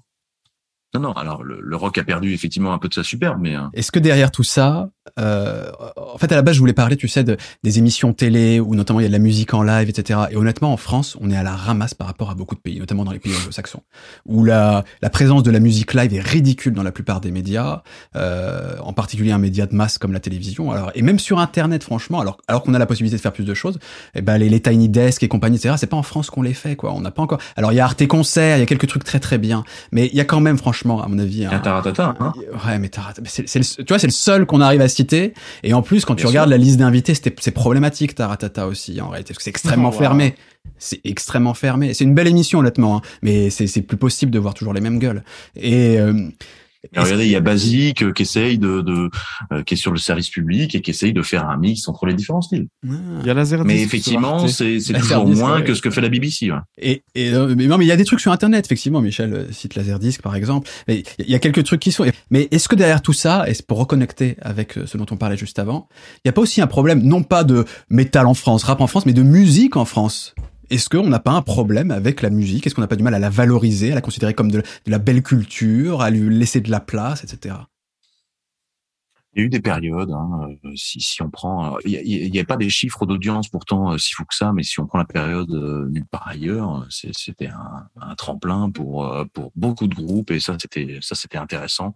Il y a eu aussi dans une certaine mesure sur M6 et à la fois des clips le soir et à la fois une émission avec Charlie et Lulu qui essayait mmh de, de, valoriser le, le top 50.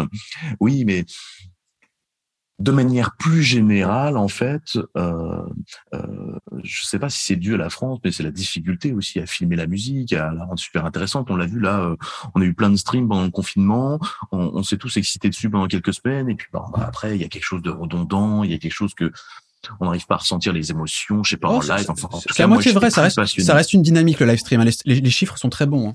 Bien sûr, mais moi, en tout cas, moi, ça m'intéresse plus. Il y a quelque chose de redondant dans l'exercice j'ai toujours l'impression que c'est le même live stream, même s'il y a eu des, des, très jolis essais de la part de, la part de Damon Albarn, de la part de Korn, qui ont essayé, voilà, où on pouvait choisir soit sa caméra, soit c'était une ambiance un peu différente. Moi, je me suis un peu, un peu lassé de tout ça. Et quand je regarde ces émissions, il y a, il y a rien de véritablement neuf. Je, je trouve que l'approche, en tout cas, de, de MTV Unplugged, il y a quelques années, hein, euh, était un peu, voilà, essayer de proposer quelque chose de différent, même si c'était un concept qui était, qui existait euh, euh, par ailleurs, mais plus confidentiel. Voilà, là, on était sur une, une prise de risque, sur euh, sur de l'inédit. Voilà, c'est ça en fait, mmh. c'est ça il n'y a plus forcément de l'inédit. Alors c'est ce qu'essaye de faire Taratata parfois avec ses duos. Mais mmh. effectivement, je suis moins en accord avec la programmation, mais mmh. bon, ça a le mérite d'exister. Alors qu'est-ce qu'on pourrait prévoir de plus? Nous, on a, moi j'ai des trucs dans les tuyaux, hein, Zizi Kaka mixtape euh, volume 2. Ça va être très très intense euh, ce qu'on va proposer euh, à l'univers. La musique live aussi? Oh, des choses, il va se passer des choses. Ah. Je ne veux pas en dire trop, on va déjà sortir le volume 1, on arrive vers la fin, mais après, nous, on a, on a des idées. Si ça se passe bien avec le volume 1, on, on veut essayer de faire des choses un peu, proposer des choses. Après me vient me vient une autre stat en, tête, c'est que certes nous avons peut-être moins de moins de d'émissions en tout cas liées à la musique, mais mais peut-être le savez-vous, euh, un Américain moyen fait un festival par an en moyenne et un Français en fait trois par an. Attends, sur l'ensemble de la population, non. un Français fait pas trois festivals par an sur l'ensemble ah, de la population. C'est une moyenne. Si, si. Si, si. Attention je ne dis pas de musique. Je dis de manière ah, générale. Ah, théâtre, etc. Il y a toute une culture de ça. Et c'est pour ah. ça que un, un festival comme Coachella est beaucoup plus cher puisque c'est un peu la dépense de l'année et que nous, finalement, nous mettons exactement cette dépense mais en trois événements. Ouais, il faut, dire aussi parce que c'est l'un des rares trucs hein, où on est un peu fort les festivals où il y a un peu de maillage, l'été, les, la saison estivale, on sait que c'est un truc euh, assez, assez, assez fort. Mais franchement, sur un petit territoire, sur hein. un petit territoire, mais mais honnêtement, euh, la France, euh, on dit souvent que dans les pays anglo-saxons, tu vas dans n'importe quel petit, enfin dans beaucoup de villes, en tout cas dans un petit bar, et tu auras, auras plein de gens qui jouent de la musique. Dans le quotidien, on n'a pas cet aspect-là en France. Euh, c'est vrai. Ah, on, est moins irlandais. Ouais. Il y a, ce truc de, mais, c'est un rapport à la culture de manière générale, tu le sais bien. Et euh, après, ça dépend. On n'est pas un pays, on n'est pas un, un pays de musique populaire. D'ailleurs, on n'est pas un, pays de culture populaire. D'ailleurs, je trouve franchement. Après, ça c'est mmh, ma mmh. vision. Hein. On est un pays euh, intellectuel, d'élitisme, et qui a un rapport rapport à la culture très marqué par tout ça, je crois, franchement. Et... C'est possible. C'est aussi, ça dépend d'où on vient. Hein. Vous savez, euh, moi, entre entre Nantes et Rennes, euh, il y a une surproduction musicale et j'ai eu l'impression d'être toujours baigné dedans. Mmh. Effectivement, qui existe parfois moins dans dans d'autres villes. Hein. Donc, euh, Et, et- et je parle beaucoup aussi, tu sais, en termes de politique publique, euh, etc. Je- je- voilà, tu vois, c'est ça. et ouais. Nantes et Rennes, on fait beaucoup en politique publique, effectivement, là-dessus. Ouais. Ouais. Mais c'est effectivement pas majoritaire. Je croyais que c'était un cas majoritaire avant de avant de travailler dans d'autres villes. ouais. Bon, c'est très intéressant tout ça. On aurait pu faire, franchement, quatre- avec tous les thèmes qu'on abordait, quatre émissions différentes. C'est toujours pareil. C'est toujours comme ça. ça- C'est toujours comme ça. On essaie de parler de musique naturellement avec un thème de base évidemment, puis ensuite c'est la discussion qui nous amène. Tout ça n'est que des regards d'ailleurs. C'est le regard de Sam. Ça pas, c'est pas le regard de absolument tous les journalistes certainement, mais en tout cas quelqu'un qu'on estime et qu'on trouve compétent. Donc euh, N'hésitez pas à nous insulter quand même en commentaire, comme si ce qu'on disait était important. hein. tu reviendras Sam. On dit ça à chacun de nos invités, c'est terrible. Ça veut dire qu'on a plein de choses à dire. hein, mais On va faire comme Taratata, on va inviter tout le temps les mêmes gars. Mais grave. non, après ça deviendra triste, mais tu vois, deux, deux fois à la limite, ça passe encore deux fois comme ça. Oui. Et après, j'ai peut-être dit des bêtises. Hein. Euh, mais certainement, et on te le reprochera, Sam, dans les commentaires. Oui. Les gars, euh, petite petit tour quand même pour pour retrouver ton travail, Sam. Qu'est-ce que tu conseilles aux gens qui nous regardent euh, Chaîne YouTube. Chaîne Il y a YouTube. YouTube, une chanson, une chanson d'édition. Voilà, chaque semaine, j'essaye de, j'essaie de décrypter un standard de, de des musiques euh, amplifiées, voilà, des années 60 euh, à aujourd'hui. Et puis, euh, bien de temps en temps, c'est, c'est même l'artiste qui explique lui-même le- le- l'histoire de sa chanson. Tu sais que je suis je suis jaloux de ce format parce que parfois dans, dans mes propres formats j'ai envie de parler un peu euh, de l'histoire d'une chanson et à chaque fois je suis obligé de regarder avant si tu l'as pas traité quoi parce que C'est bien, c'est bien. non, mais Voilà. après, on a tous une façon de traiter. Différemment l'histoire de chanson. Il y a rien d'exceptionnel euh, euh, à traiter l'histoire d'une chanson. Il y a des très grandes personnes comme Rebecca Manzoni, comme euh, bien comme Francis comme Manœuvre, etc., qu'on fait, qu'on fait tout ce travail-là, comme Gilles Verland, par exemple, en, en Belgique. C'est juste la façon de le, le raconter ou son propre vécu, euh, parfois avec l'artiste, justement, ou voilà, quoi, pour pouvoir expliquer les, les, les mêmes choses. Je vous le dis, Mhm. les Hébreux sont accessibles à tout le monde, c'est seulement la, la- ce que nous en faisons chacun. Il est inarrêtable. Hein. Vous voyez le journaliste comme ça. son, euh, je lui dis juste fais ta promo et là on repart sur un débat quoi. C'est... Voilà.